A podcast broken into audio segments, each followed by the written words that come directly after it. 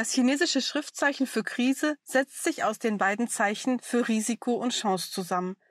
Wir befinden uns gerade in einer Krise, ob sie einen riskanten Weg nimmt oder ob sie für uns zur Chance wird. Jetzt ist guter Rat teuer für die Politiker auf allen Ebenen, die eine hohe Verantwortung haben und die richtigen Entscheidungen treffen müssen. Ob sie ein hohes Risiko eingehen oder die Chancen nutzen, hängt von den Ratgebern der Wissenschaft und von der politischen Erfahrung ab. Was aber ist ein guter Rat? Ich fühle mich gut beraten, wenn ich nicht bevormundet werde und mir gesagt wird, was ich tun soll, sondern wenn mich jemand durch Informationen und die richtigen Fragen dazu befähigt, selbst herauszufinden, was gut für mich ist. Jetzt in der Corona-Krise ist es aber nicht so einfach, auf diese Weise beraten zu werden.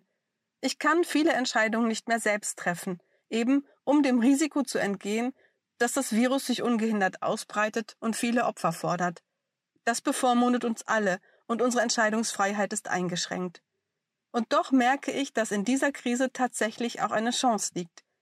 Die Verlangsamung des täglichen Trotz, die Konzentration auf mich selbst und die engste Familie und die Rückbesinnung auf die wirklich wichtigen Werte im Leben sind für mich auch ein Geschenk.